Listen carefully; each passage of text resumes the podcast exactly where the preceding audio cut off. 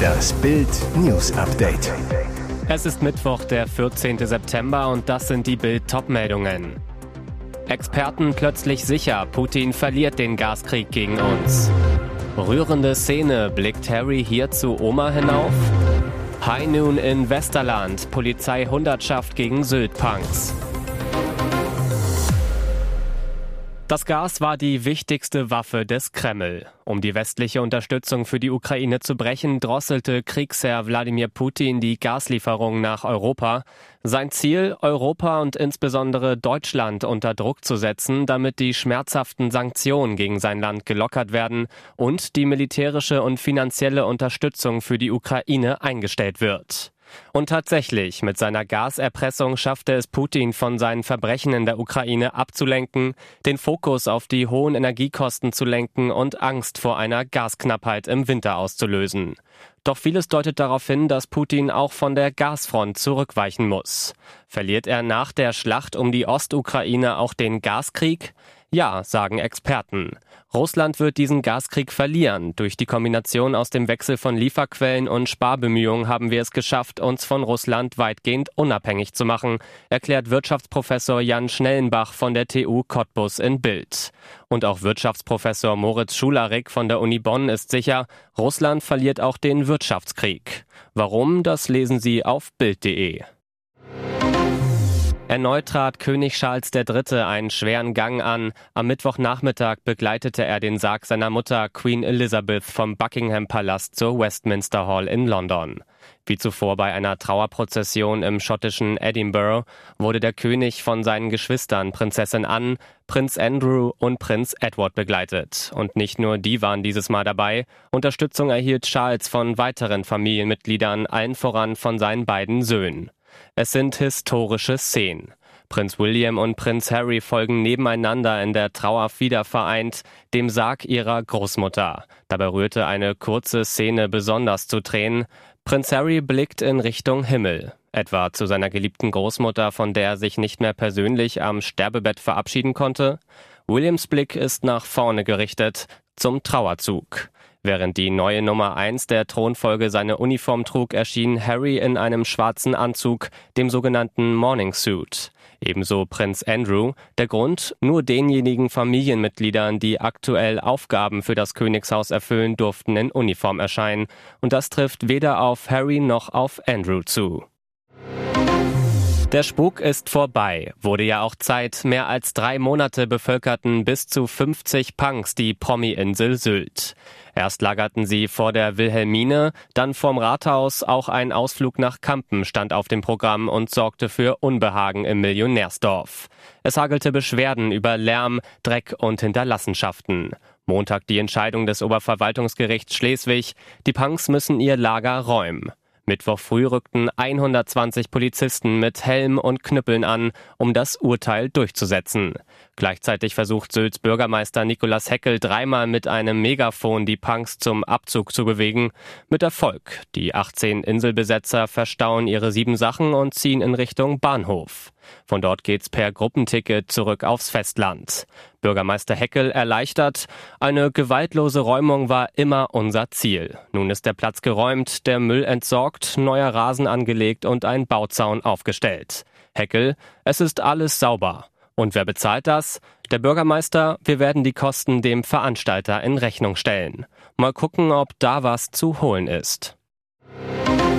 Jetzt bekommt Gesundheitsminister Karl Lauterbach Gegenwind aus der eigenen Partei. Grund sind seine besonders strengen Corona-Regeln für Schüler. Lauterbach fordert von Schulkindern nach einer Corona-Infektion einen bestätigten negativen Test. Ungerecht. In der Arbeitswelt gelten solche strengen Anforderungen nicht. Die Bremer Senatorin für Kinder und Bildung Sascha Caroline Aulep kritisiert den Genossen mit deutlichen Worten, Corona für Kinder immer noch zur todbringenden Krankheit zu erklären, zeigt, welchen Blick Karl Lauterbach auf Kinder hat. So ein Vorgehen hält gesunde Kinder massenweise von Kitas und Schulen fern. Die Kinder- und Jugendärzte liefen zu Recht Sturm dagegen, so Aulep. Mit Sicht aufs Kinderinteresse ist das schlicht Panikmache, die Kindern schadet und nicht nutzt. Hintergrund ist eine Änderung im Infektionsschutzgesetz, nach der Covid-19 in den Paragraphen 34 aufgenommen werden soll. Dann stünde Corona in einer Reihe mit schweren Krankheiten wie Cholera und Diphtherie, für die Schüler besondere Nachweise einbringen müssen. Entwarnung nach Seuchenkrankheit in NRW. Ein Mann klagte in der Nacht zum Mittwoch über hohes Fieber und weitere körperliche Beschwerden, weil er erst wenige Stunden zuvor von einem Afrika-Urlaub zurück nach Menden im Sauerland gekehrt war, herrschte sehr schnell Seuchenalarm. Kreissprecherin Ursula Erkens zu Bild. Der Rettungsdienst wurde um kurz vor vier gerufen. Im Verlauf des Gesprächs mit dem Notarzt wurden die Hintergründe bekannt. Dann hat der Notarzt Alarm geschlagen und die Rettungskette in Bewegung gesetzt. Die Folge waren Bilder wie aus einem Katastrophenfilm. Ein Spezialteam holte den Kranken aus seinem Wohnhaus, brachte ihn durch eine Dekontaminationsschleuse in einen Spezialkrankenwagen mit Luftschleusen. Begleitet von einer Polizeieskorte ging es am Mittwochmittag Richtung Uniklinikum Düsseldorf. Am späten Nachmittag gab die Stadt Düsseldorf dann Entwarnung. Ein Sprecher zu Bild. Erste Untersuchungen konnten den Verdacht auf eine hochansteckende und schwerwiegende Tropenkrankheit nicht bestätigen. Und jetzt weitere wichtige Meldungen des Tages vom Bild Newsdesk. Wie hinterlistig ist das denn? Nach Bildinformationen wurde am Dienstagabend gegen 22 Uhr bei Thomas Müller in seiner Villa im kleinen Örtchen Wettelkamm in der Gemeinde Otterfing eingebrochen. Das Fiese, der Bayern-Star hatte keine Chance, die Einbrecher zu stellen, denn die Tat ereignete sich mitten im Barca-Spiel. Als die zweite Hälfte gegen Müller-Kumpel Robert Lewandowski angepfiffen wurde und Müller über die Tore gegen den FC Barcelona jubelte, schlugen die Täter in Otterfing zu, 40 Kilometer von der Allianz Arena entfernt. Die Polizei Oberbayern Süd bestätigte einen Einbruch in Otterfing. Am Dienstagabend brachen offenbar mehrere unbekannte Täter in ein Einfamilienhaus in der Gemeinde Otterfing ein und erbeuteten Bargeld, Schmuck und Wertgegenstände im mittleren sechsstelligen Bereich. Trotz massiver Fahndungsmaßnahmen der Polizei fehlt von den Einbrechern bislang jede Spur. Die Kripo Miesbach ermittelt. Bild erfuhr, erbeutet wurden unter anderem hochwertige Uhren, insgesamt rund 500.000 Euro. Was für ein Quark. Das WDR-Wissenschaftsmagazin Quarks berichtet eigenen Angaben zufolge auf Grundlage wissenschaftlicher Fakten. Tatsächlich twittert sich das gebührenfinanzierte Magazin regelmäßig um Kopf und Kragen. Neuester Aufreger. Quarks veröffentlichte auf Twitter einen Beitrag über das Spritsparen und pries die Vorteile eines Tempolimits. Wenn wir langsamer fahren, können wir den Kraftstoffverbrauch zumindest etwas senken, twitterte das Magazin und lieferte eine Rechnung dazu. Bei einem Tempolimit von 130 kmh könnten 596 Millionen Liter Kraftstoff gespart werden.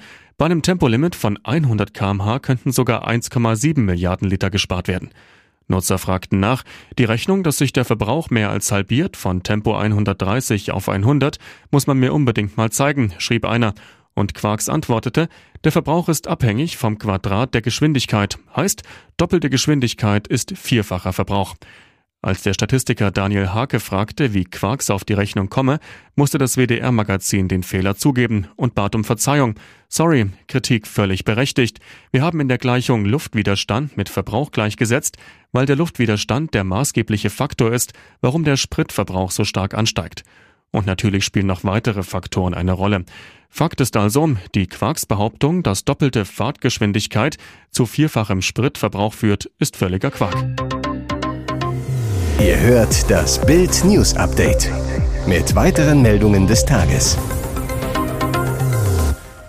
Supermärkte rüsten auf, Diebstahlsicherung fürs Hack und so funktioniert der Alarmaufkleber. Lidl lohnt sich, zuletzt offenbar auch immer mehr für Langfinger, denn der Discount-Riese reagiert nun mit einer ungewöhnlichen Maßnahme. In zahlreichen sächsischen Filialen werden nun auch Grundnahrungsmittel gegen Diebstahl gesichert. So klebt im Kühlregal in Löbau ein gelbes Alarmetikett auf Hackpackungen, in Dresden auf Hähnchenschenkeln oder in Chemnitz auf Rindergulasch. Eine Lidl-Verkäuferin zu Bild, weil wegen der steigenden Preise noch mehr geklaut wird, wird das bestimmt bald noch häufiger bei Lebensmitteln gemacht.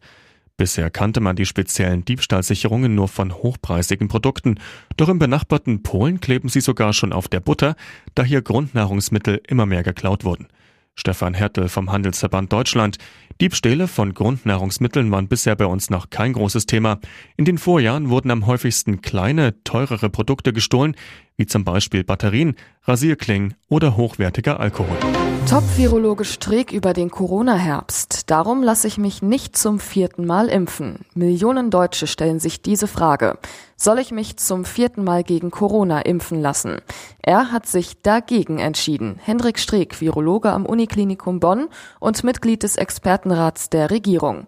Zu Bild sagte er, ich werde mich diesen Herbst nicht wieder gegen Corona impfen lassen, weil ich inzwischen dreimal geimpft wurde und im Sommer einmal infiziert war. Damit seien seine Immunantworten stark genug, die Infektion wirke wie ein zweiter Booster. Streeck begründet seine persönliche Entscheidung mit dem guten Schutz der Impfungen vor schwerer Krankheit und Tod. Die drei Impfungen schützen bei gesunden Menschen unter 60 Jahren hervorragend gegen einen schweren Verlauf. Daher werde die vierte Impfung zurzeit nur für Risikogruppen und Menschen ab 60 Jahren von der STIKO empfohlen. Die Ständige Impfkommission empfiehlt nur Menschen über 60 sowie Vorerkrankten einen vierten Peaks. Gesundheitsminister Karl Lauterbach hatte im Sommer zunächst allen Bürgern nahegelegt, sich zum vierten Mal impfen zu lassen, war dann aber zurückgerudert. Lauterbach selbst ist nach eigenen Angaben allerdings vierfach geimpft, erkrankte aber dennoch an Corona.